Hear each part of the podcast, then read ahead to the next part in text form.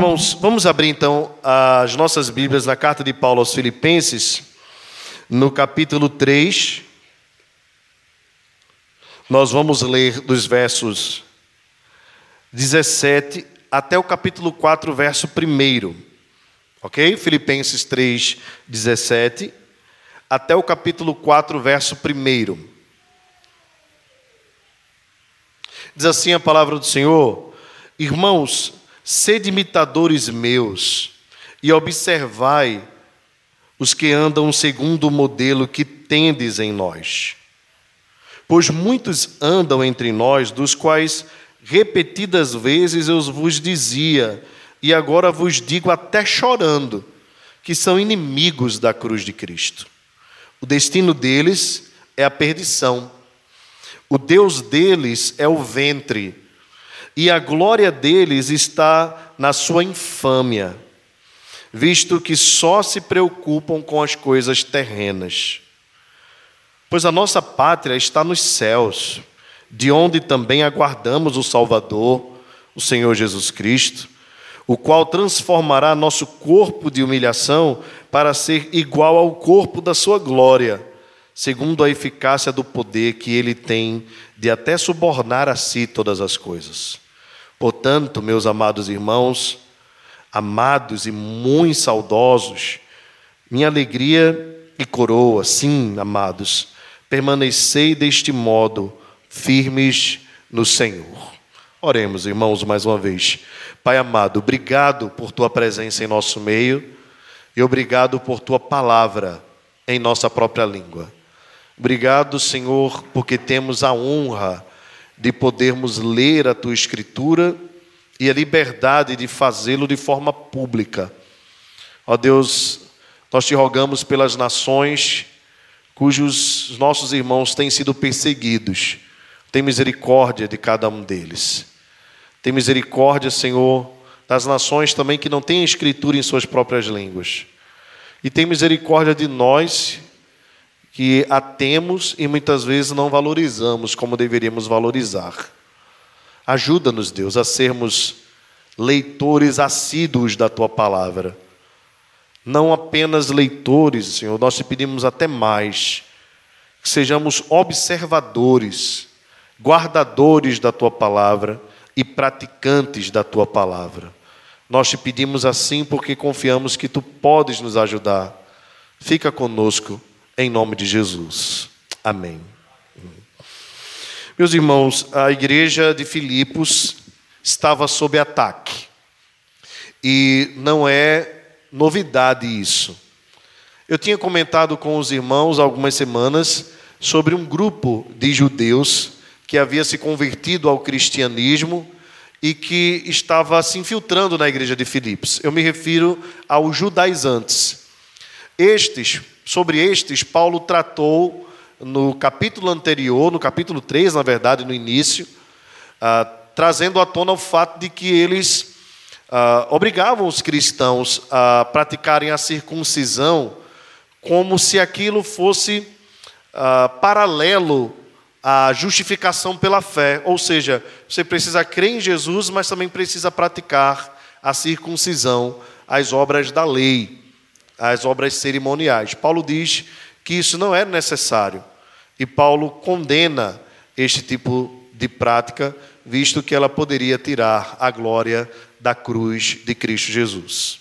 Bem, agora parece que Paulo está tratando de um caso ainda mais sério, embora esse ponto dos judaizantes fosse algo também importante. Mas Paulo está se referindo a um outro grupo que estava infiltrado ou buscando se infiltrar no meio da igreja e que era ainda mais perigoso. E a estes, os irmãos de Filipos precisariam é, resistir fortemente. E talvez aqui Paulo esteja se referindo, não havia um nome específico para este grupo, mas é possível que nós estejamos tratando dos, daquilo que alguns teólogos chamam de libertinos.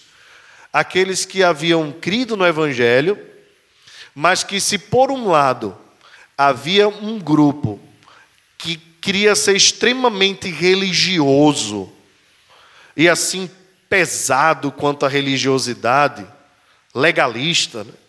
havia também um outro grupo no meio da igreja que dizia assim: olha, nós somos salvos pela graça.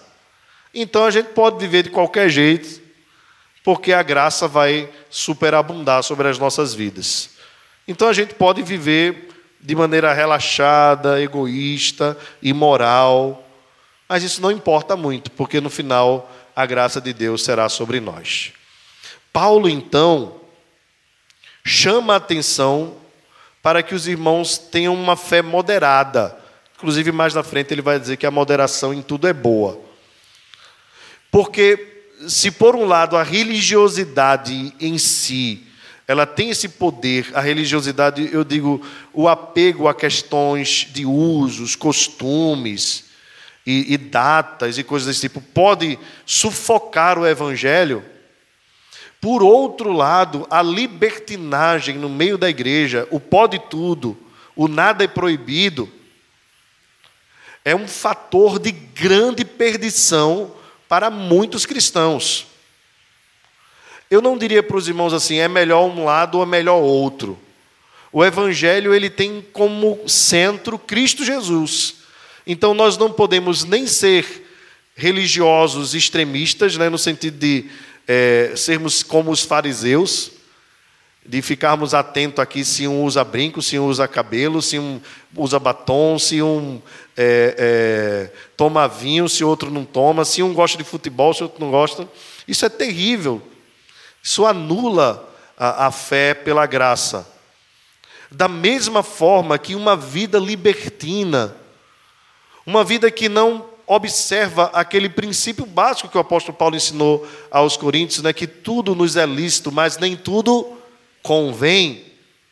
O exagero quanto ao uso da liberdade cristã pode também prejudicar a fé dos crentes em Cristo Jesus. Portanto, Paulo vai ensinar aos irmãos o caminho da moderação, de ter Cristo como o centro. E se os irmãos imaginam que isso era algo, a libertinagem no meio da igreja era algo apenas do primeiro século, infelizmente não era.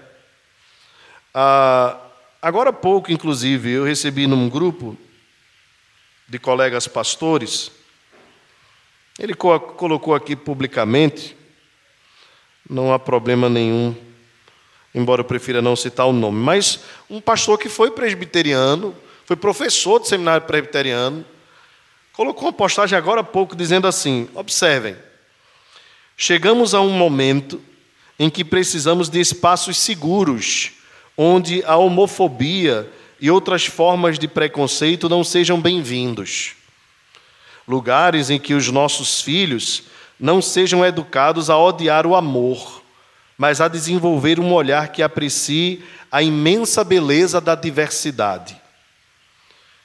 Eu tenho a graça, ele diz, de ser pastor de uma igreja assim, a Igreja Episcopal Anglicana do Brasil, uma igreja segura para todas as pessoas.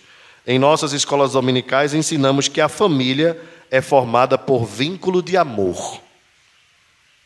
Bem, esse senhor aqui, um apóstata, no meio da igreja anglicana do Brasil, que também tem apostatado da fé, porque a igreja anglicana está ligada ao governo inglês e o parlamento decidindo, a igreja precisa aceitar, já tem aceitado práticas como essa, ordenação inclusive de sacerdotes homossexuais.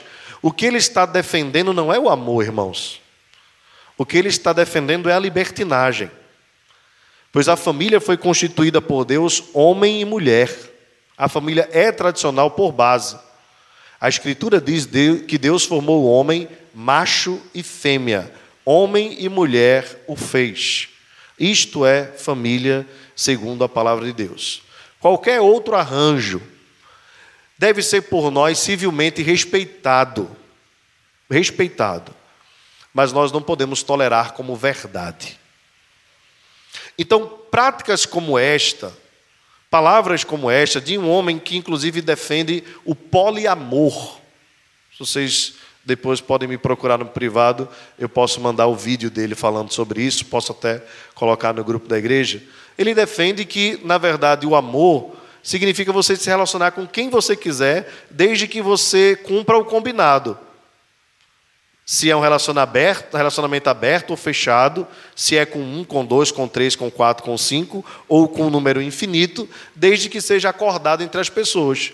Para ele, isto é casamento, isto é amor. Não é à toa que pessoas como essas têm levado muito a muitos à perdição nos dias de hoje. Assim como Ed Renequiviste, que tem publicamente ah, defendido, entre estas coisas, toda a prática que a esquerda política no Brasil tem defendido. Apoiar estas coisas tem tudo a ver com política, com ideologia de gênero e com tantas outras coisas que têm atacado fortemente as famílias em nossos dias. Bem, se o boicote serve ou não, a verdade é que nós precisamos proclamar a verdade. Não é a Burger King, uma empresa que vende hambúrguer, que vai definir o que é família para nós. Nós temos as nossas convicções, e o Brasil é um país de maioria judaica cristã que tem convicções também, e nós não podemos e nem devemos abrir mão dos nossos valores. Seja qual for o método de protesto que você for usar, não aceite, pois estas práticas libertinas têm destruído não apenas a sociedade, mas também têm destruído a igreja em muitos lugares.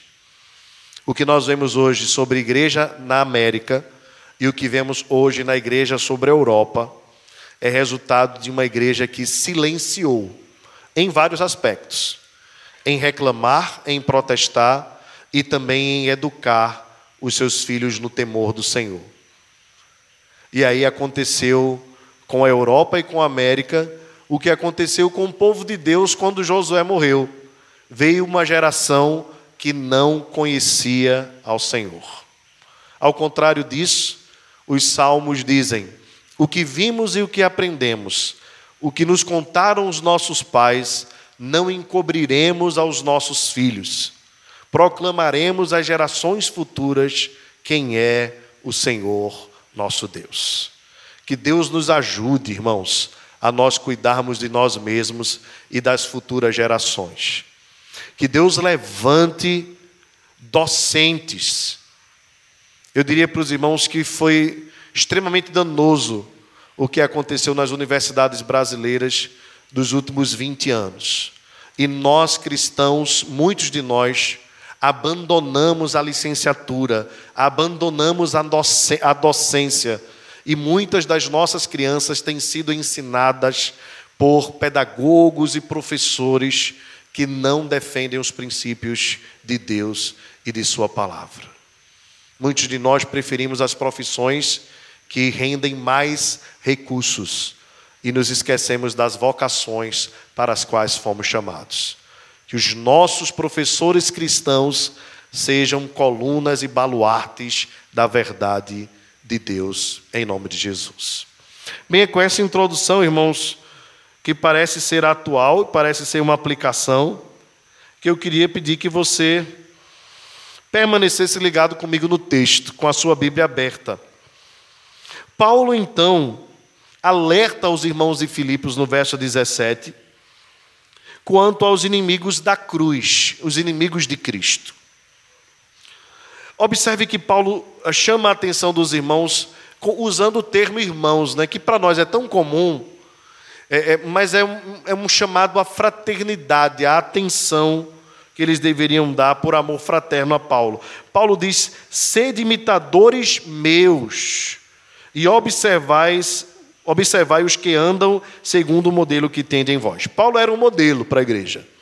Isso não é arrogância de Paulo, isso não é pretensão dele. É porque, de fato, Paulo era um homem que tinha recebido do próprio Cristo as ordenanças e assim seguia. E, e tudo que Paulo ensinava à igreja, ele ensinava pelo Espírito. Paulo tinha essa consciência. Não é a arrogância um pai olhar para o seu filho e dizer: me imite. Não é verdade? O, o pai, na verdade, deve buscar ser esse modelo para que o filho possa, com o exemplo paterno, andar por bons caminhos.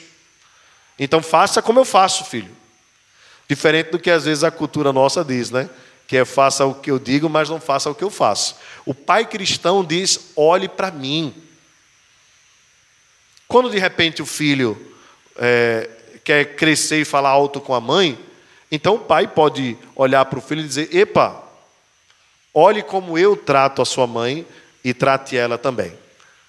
E quando o filho começa a namorar, o pai pode dizer, sendo ele um bom exemplo: Olhe como eu trato a sua mãe e trate assim a sua namorada, a sua futura esposa.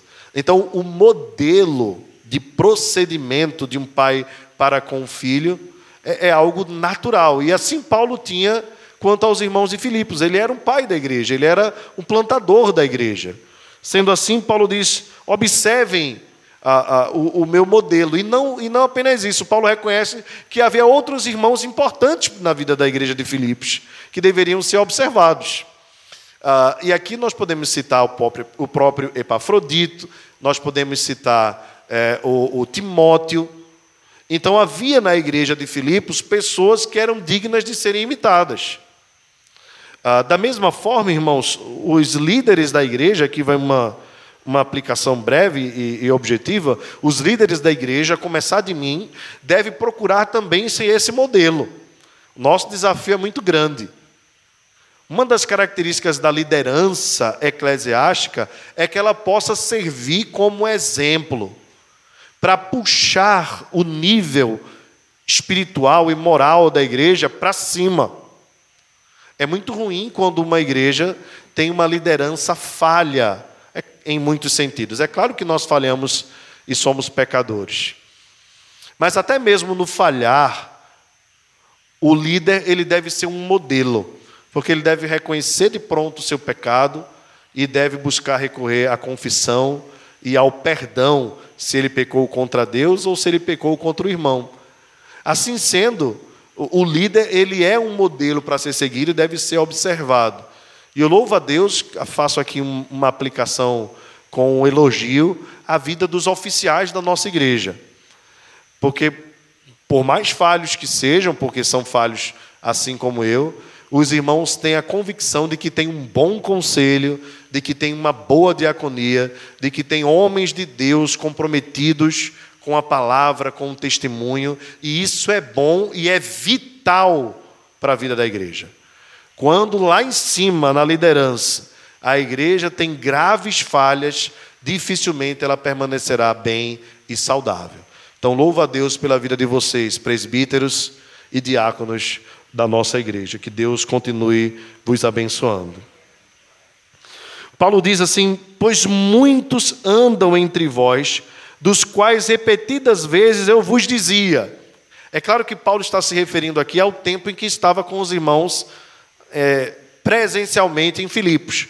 Agora, dez anos depois, quando ele escreveu esta carta, ele estava preso em Roma. Mas quando estava com os irmãos, Paulo já tinha alertado a igreja: olha, vai surgir no meio de vocês gente desta e daquela forma. Veja, irmãos, aqui Paulo não está tendo necessariamente uma revelação especial. Paulo está tendo uma constatação. E é interessante porque isso se repete durante os anos.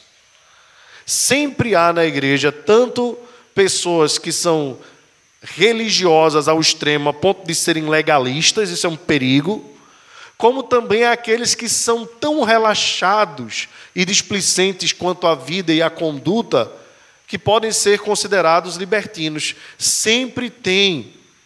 Eu falo não igreja local, falo em geral e às vezes também na igreja local, infelizmente. Por isso, Paulo já tinha alertado, era experiência também de, do que acontecia em outras igrejas. Você deve lembrar que Filipos não foi a primeira igreja que o apóstolo Paulo plantou, foi a primeira igreja da Europa mas a Ásia Menor já tinha sido alcançada e confirmada. Chipre, Listra, Derbe e, em especial, Éfeso, que era a capital da Ásia Menor, a principal e maior igreja do Novo Testamento. Assim sendo, irmãos, Paulo tinha ciência de que esses irmãos chegariam, de que surgiria a libertinagem no meio da igreja. Paulo então diz e agora então vos digo até chorando. Veja como é interessante, prestem bem atenção em mim. Paulo chorava por esta causa. Por que Paulo chorava, irmãos? Porque Paulo era o pastor da igreja. Paulo era o plantador da igreja. É como a, a canção do grupo Logos diz, a, a belíssima canção Pescador, né? Quando o Senhor Jesus chamou o meu coração, não fez um convite. E mais na frente ela vai dizer assim: amar e amar pessoas com o seu amor, e conhecer também de perto a dor. Ser pastor, ser líder na igreja de Deus, é sofrer com o sofrimento de todo mundo, é se alegrar com a alegria de todos e sofrer com o sofrimento de todos. Nós estamos aqui agora, os irmãos felizes, graças a Deus, saudáveis, mas nosso coração está dividido. Estamos também lá no hospital com a nossa irmã Giane, né, vivendo momentos difíceis é, com o reverendo Josias. Inclusive, agora, durante o culto, ela me mandou uma mensagem, mais uma vez, o momento lá está muito difícil, né, pedindo oração. Então a gente fica com o coração partido. Porque a gente sofre junto com os que sofrem. Isso é ser pastor. É, não é à toa que ah, pesquisas dizem que ah, de todas as profissões ou vocações, aqueles que são mais suscetíveis a, a dificuldades é, são os pastores, os sacerdotes religiosos, pastores, padres, entre outros, né? Porque a gente convive com tanta gente e procura dar suporte a tanta gente. Eu já tive dias de, de, de uma montanha russa de emoções. De de manhã fazer um enterro de à tarde celebrar um casamento, tarde para noite, e de madrugada ir na casa de um casal que estava disposto a se separar já com as malas prontas. Você imagina, você precisa depois chegar em casa, tomar um banho e ser gente. E brigar com a esposa, e, e brincar com os filhos, e brincar com a esposa, e tudo, e viver a vida normal. Então é, é, é uma gama, um, um leque de emoções tão grandes que quando a gente vê a coisa não andando tão bem, o coração chora mesmo. Então Paulo diz assim: eu, eu estou chorando aqui enquanto escrevo, as lágrimas tomam conta do meu rosto, porque eu sei que esses homens que estão no meio de vocês são perigosos. Eles são inimigos de Cristo. Eles podem levar vocês para a perdição.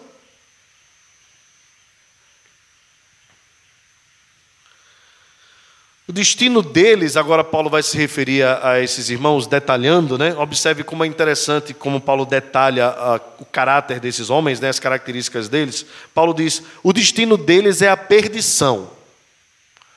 Vejam, irmãos, diferente, diferente daqueles que poderiam se encontrar no erro.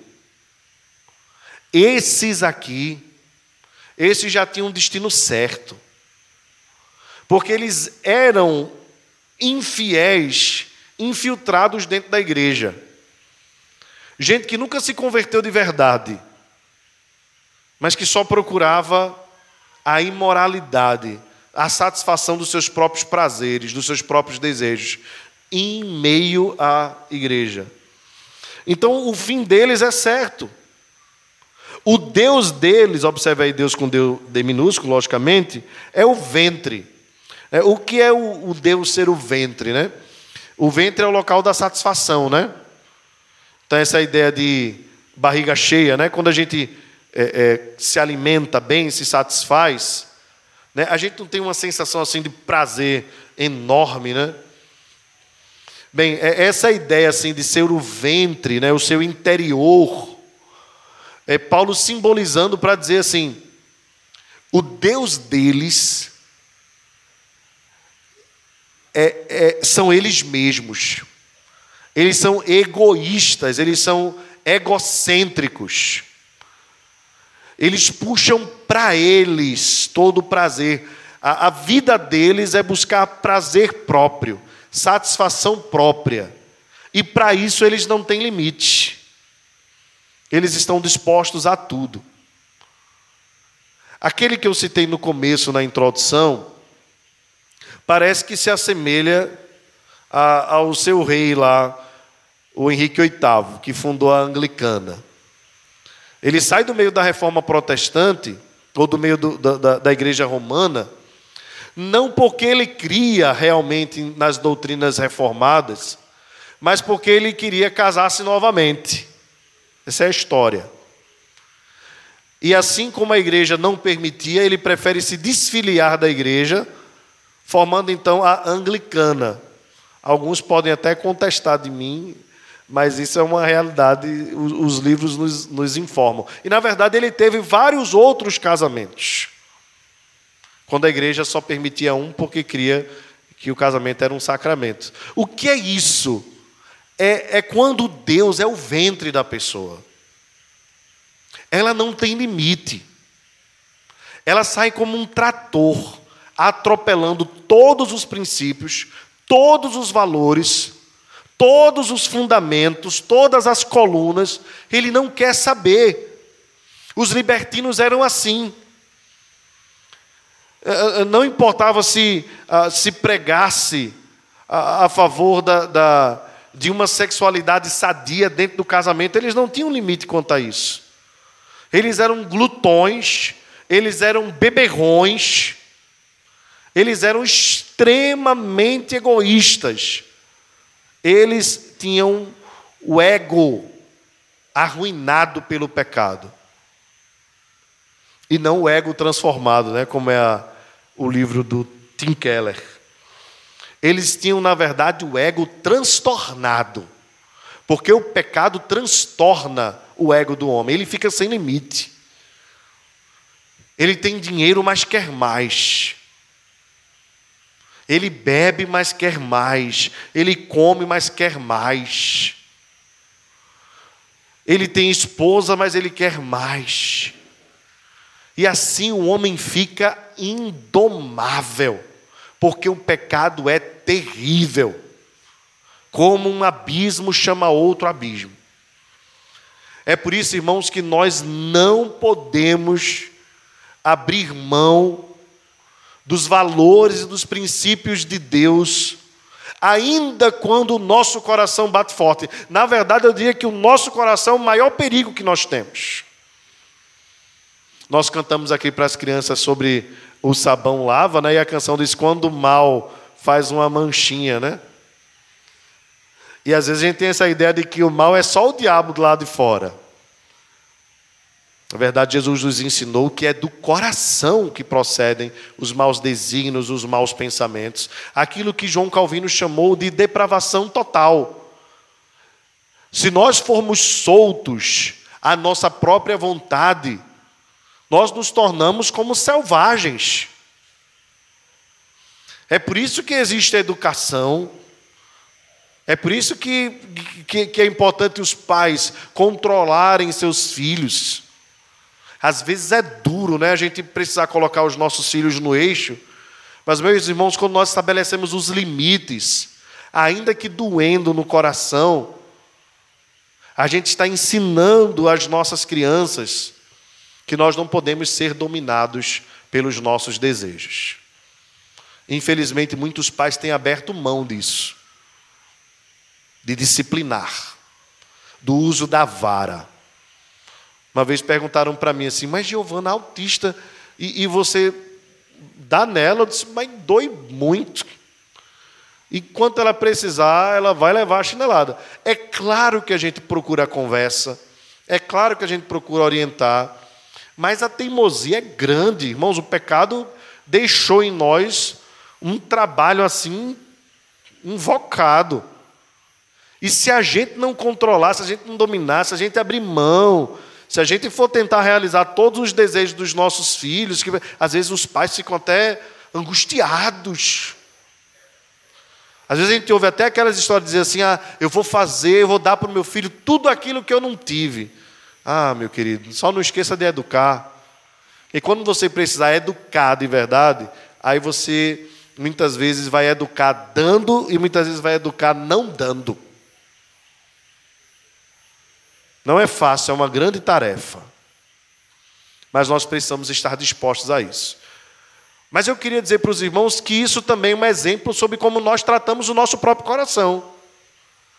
Às vezes nós temos dificuldade de subjugar o nosso coração, de colocá-lo no eixo. E aí nós vamos agindo de acordo com aquilo que nós queremos. E nós não fomos chamados para sermos senhores das nossas próprias vidas. Nós fomos chamados para termos um Salvador que nos salvou do pecado e de nós mesmos e que se tornou o Senhor das nossas vidas porque Ele tem o controle de todas as coisas e porque Ele sabe o que é bom e porque Ele é a fonte de toda felicidade e de todo prazer. Mas ainda assim, nós vamos continuar até o último dia lutando contra o nosso próprio coração. Os libertinos, irmãos, eles tinham baixado a guarda. Eles tinham se rendido ao pecado. E queridos irmãos, eu tenho acompanhado muita gente nesses, nesses anos de ministério. E de, de, de todas as pessoas, talvez as que eu mais me entristeço, são aquelas que dizem assim: eu quero provar, eu quero viver. É tão triste, é tão lamentável, porque ah, tendo nós a Escritura e o ensino, a educação cristã, nós sabemos muito bem o que é bom, o que não é, o que é certo, o que não é, o que vale a pena, o que não vale, e nem tudo a gente precisa provar. Não é? Você não precisa, me perdoe o exemplo, tomar um copo de esgoto para saber que aquilo ali não serve, não é verdade? E às vezes tem pessoas que, mesmo tendo conhecido, mergulham no esgoto do pecado. Muitos porque se cansaram da batalha. Se cansaram. Porque a batalha, e Paulo tinha falado sobre isso nos últimos capítulos, versículos, né? A batalha da vida cristã não é fácil. A batalha pela santificação não é fácil, é uma luta constante, é diária. A luta contra o pecado é para nós, de fato, uma batalha, uma guerra. O problema é quando nós relaxamos. E eu conheço muitos irmãos que relaxaram mesmo, sabe? Que lutavam contra a imoralidade mas preferiram abrir mão da luta para viver a imoralidade.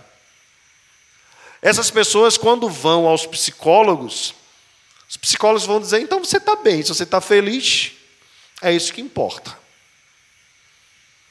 Mas quando elas são postas à frente da Escritura, e a Escritura os acusa dos seus pecados, elas entram em crise. Por isso, meus irmãos, os conselhos deste mundo, as orientações do seja feliz do jeito que você quiser ou do jeito que você achar melhor, é o caminho da libertinagem, é o caminho que leva à perdição. Se nós temos uma vida teocêntrica e teorreferente, quem diz o que é a felicidade é o próprio Deus. E qualquer coisa fora desse Deus é infelicidade, frustração, teimosia e perdição. Somente.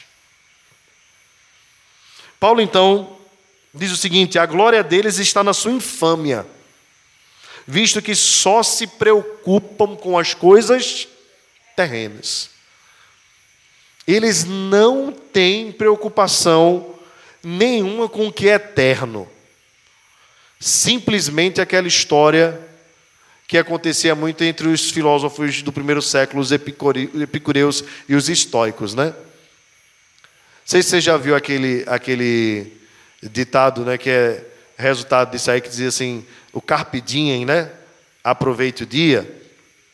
É muito bonito, é, se você entender assim, aproveite o dia, o dia está maravilhoso, foi Deus que fez, eu vou aproveitar o dia todo. Mas não era esse sentido que naturalmente eles diziam não. A ideia é assim: faça tudo o que você quiser. Aproveite enquanto você está vivo.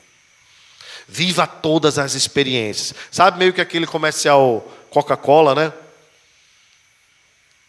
Bem, muitas vezes é assim que tem sido ensinado para os nossos jovens. Viva a vida da sua forma, do seu jeito. Isso não é novo, irmãos. Salomão já tinha escrito sobre isso há muito tempo. Isso é mais velho do que a gente imagina. Salomão diz assim: viva a sua mocidade, viva do jeito que você quiser, mas saiba que de todas as coisas o Senhor te pedirá contas. Um dia as contas vão ser prestadas. Um dia o justo juiz estará lá com o seu talão. Então Salomão diz assim: de todas as coisas que eu falei, a suma é: teme ao Senhor e anda nos seus caminhos. Isso é a melhor coisa da vida. Aí você pode comer, beber, se alegrar, porque só com Ele você pode comer, beber e se alegrar e ser feliz na sua vida. Ao contrário disso, Paulo diz: Pois a nossa pátria está nos céus, diferente do que os libertinos pensavam. Vocês devem lembrar, irmãos, que os, os irmãos de Filipos, ou a cidade de Filipos, era uma cidade considerada uma colônia romana. E, e muitos militares reformados iam para Filipos para morar ali. Então havia, mesmo Filipos sendo na região da Europa, né, parte da Grécia, do, da, da grande Grécia, havia entre os filipenses um orgulho de serem romanos. Então, é, esse orgulho, esse, esse patriotismo natural, é chamada a atenção aqui por Paulo, para que os irmãos de Filipos entendessem, contrariamente aos libertinos que viviam das coisas terrenas, que eles tinham um orgulho maior, maior até do que a própria nacionalidade, maior até mesmo do que a cidadania romana, que era ser cidadão da pátria celestial. Paulo então chama a atenção desses irmãos, dizendo assim: ainda que vocês se orgulhem de serem cidadãos romanos, como eu também sou, Paulo tinha também conseguido essa cidadania, vocês não esqueçam, nosso orgulho maior, a nossa alegria maior, a nossa bênção maior é sermos cidadãos dos céus. Não é que Paulo fosse antipatriota, tá certo? A nossa pátria terrena é Brasil, nós amamos o nosso país, respeitamos e honramos a nossa nação, mas nós sabemos que nós somos, ou que, melhor dizendo, nós estamos brasileiros, mas nós somos realmente cidadãos dos céus. Essa é a nossa pátria. Por isso nós não podemos, como os libertinos, nos apegarmos aos prazeres desta vida como se eles fossem um fim em si mesmo como se eles fossem a, a busca maior das nossas vidas, como se eles fossem a razão de nós existirmos. Nós devemos, na verdade, desfrutar dos prazeres desta vida, porque Deus é quem promove estes prazeres, como um prenúncio de um prazer maior que nós desfrutaremos na eternidade com Deus. Então, quando você toma um bom vinho, se você gosta, você deve tomar imaginando que não há delícia maior do que aquela que você vai desfrutar na presença de Deus. Amém? Quando você escuta uma boa música, por melhor que ela seja, você deve imaginar que ela não se compara ao coral que os anjos estão celebrando a Deus de eternidade a eternidade. E que você vai participar também. E que até a sua voz vai ser afinada lá. Amém? Glória a Deus. Eu senti aqui alguns irmãos ansiando por esse momento. E eu espero muito que aconteça com vocês, viu, Jimmy e Teógenes. Que Deus abençoe vocês. Catiana está na salinha, mas eu creio também que ela vai cantar bem lá no coral. Então, quando você de repente vê uma obra de arte, obra de arte que promove prazer, quando a gente olha uma arte bonita assim, não é algo maravilhoso, né? Quando nós olhamos para ela, nós devemos imaginar assim: Senhor, nada é mais belo do que tu. Se isso aqui é lindo, nada pode ser comparado à tua beleza. Então, todas as coisas, irmãos, desta vida, uma boa comida, uma boa bebida, os prazeres que Deus nos dá, inclusive o prazer sexual, que é por muitos venerado como se fosse um ídolo, não se compara ao prazer, à alegria, ao gozo de quando nós nos encontrarmos com o nosso Senhor, transformados em glória. Nada, nada nesta vida é mais glorioso do que o prazer de estar na presença de Deus. Então, Paulo diz: a nossa pátria está nos céus, de onde também aguardamos o Salvador, o Senhor Jesus Cristo. Aqui, Paulo certamente está fazendo um paralelo, porque a, na, na pátria terrena, César queria ser chamado de Senhor, mas na pátria celestial, e acima de César e de qualquer outro, Jesus Cristo é o Senhor, é o Kyrios, para a glória de Deus Pai. Ele transformará o nosso corpo de humilhação, o nosso corpo pecaminoso, o corpo do pecado, para ser igual ao corpo da sua glória, perfeito, pleno, sem pecado, sem doença, sem absolutamente nada de mal. Ele vai transformar o nosso corpo à semelhança do corpo dele, segundo a eficácia do poder que ele tem de até subordinar a si todas as coisas. Veja aqui o subordinar certamente também tem a ver com esse paralelo aí de que os filipenses, a cidade chamava César de Senhor e tudo era submisso ao imperador. Paulo está dizendo aqui: o Senhor, na verdade, é Cristo, a nossa pátria é o céu, e esse Cristo Jesus, que reina de eternidade a eternidade sobre todos os povos, vai subjugar tudo, porque Ele é realmente e de fato o único e verdadeiro Senhor de todas as coisas. Portanto, então Paulo diz: então, meus irmãos, baseados nisso, muito saudosos e amados irmãos, é talvez a única vez que Paulo usa esse termo é aqui uh, aos Filipenses. Paulo tinha, nós podemos constatar pela carta, um carinho assim especial pelos irmãos de Filipos, um amor profundo. Certamente porque depois da plantação, Paulo continuou tendo contato com esses irmãos, e um contato forte, uma parceria forte.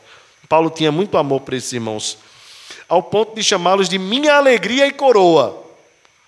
Veja, irmãos, é interessante esse termo aqui, porque a carta é a carta da alegria. E agora Paulo fala da igreja de forma pessoal. É claro que a gente precisa ter muito cuidado quando fala dessa forma e precisamos entender o que o apóstolo Paulo está querendo dizer. Não sei se aconteceu com você, mas alguém, é, quando você diz para alguém assim, a minha igreja, né, aí alguém diz assim, oxi, tu é dono da igreja, tu tem uma igreja tua, é. Na verdade, não, não é o, o minha para nós não, é, deixa de ser é, uma questão de posse, mas passa a ser uma questão de inclusão, né? De que nós somos parte. Da mesma forma que nós demos minha família, não é verdade? É, quando nós vemos assim, minha faculdade, você não está dizendo que a faculdade é sua, mas você está dizendo que é parte daquela faculdade. Então, é, é, quando nós dizemos assim, minha igreja, nós estamos dizendo que somos participantes. Paulo está usando o termo no mesmo sentido. Porém, tinha um, um quê especial. Aquela igreja foi plantada por ele. Foi resultado do ministério que Cristo deu a ele. Então, é, é, é como se fosse parte das igrejas que Paulo plantou. Era a alegria dele e também coroa. Coroa, aqui talvez chame a atenção para aquele grande dia quando Cristo ah, nos chamado entre os mortos, né? ressuscitarmos e nós nos apresentarmos a Ele, a Bíblia diz que todos nós vamos receber de Deus uma coroa, um galardão. E às vezes a gente até brinca sobre as pedrinhas da coroa, né? Então, quando você, a gente brinca dizendo assim, quando alguém faz uma coisa boa, só olha, está ganhando uma pedrinha na sua coroa. A verdade é que o céu, irmãos, a nova terra que Deus estabeleceu, vai ser um lugar onde nós vamos ser premiados mesmo. Nós não devemos ter dúvida disso.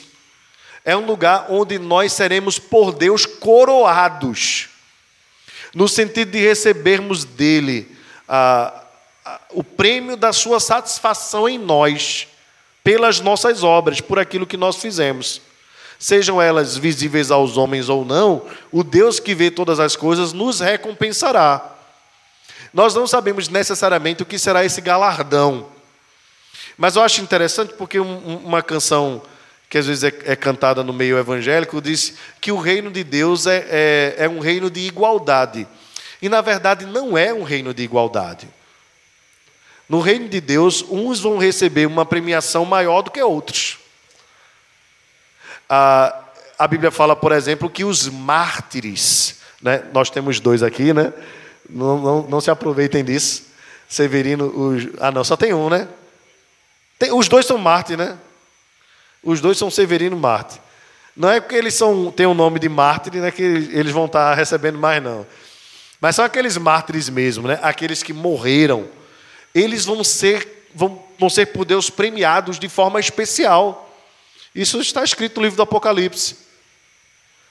Agora, o céu vai ser um lugar tão bom que nós não vamos ter inveja de um irmão que vai ser mais premiado que o outro. Não vai ter esse negócio. Porque nós todos estaremos salvos, plenos e perfeitos em Cristo. Mas haverá um lugar especial para os apóstolos, para os patriarcas, para os mártires. Só você ler o livro de Apocalipse você vai perceber isso. Então, essa história de um reino de igualdade, isso é coisa de comunista, tá certo? Não há igualdade. O comunista quer, quer se infiltrar até no céu são terríveis, quer colocar o dedo lá. Não, nem mesmo, irmãos, neste reino a gente tem igualdade. Nunca haverá igualdade. Então esqueça essa história. Nós precisamos buscar a satisfação em Deus e naquilo que Deus nos dá é a nossa porção. Lá no céu nós receberemos a nossa porção conforme as nossas obras.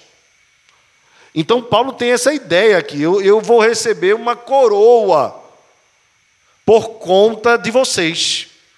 Porque eu me esforcei para que vocês pudessem conhecer o Evangelho.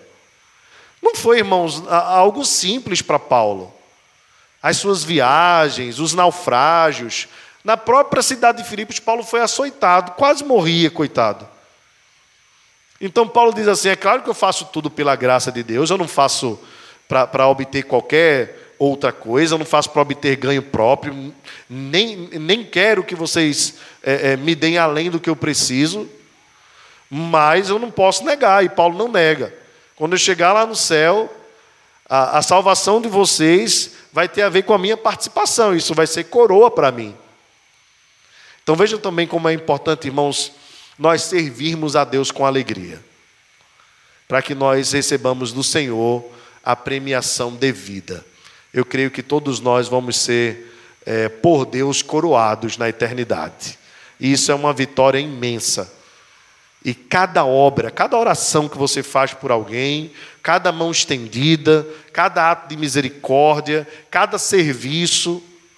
Ah, mas às vezes na igreja a gente fica assim meio que, ah, eu não quero limpar, eu não quero fazer tal coisa. Às vezes, e aí a gente pensa assim, poxa, vou fazer sozinho. Meu irmão, você está pegando a bênção toda sozinho. Não se aperreie, não. O seu serviço é entre você e Deus. O Deus que está nos céus nos recompensará conforme as nossas obras. Isso não é salvação pelas obras, viu, irmãos? Entendam bem. Salvação é outra coisa, mas a recompensa será segundo as nossas obras. Paulo diz então: sim, amados, permanecei deste modo firmes no Senhor. O que é que Paulo está dizendo aqui? Irmãos, não se deixem enganar pelos libertinos.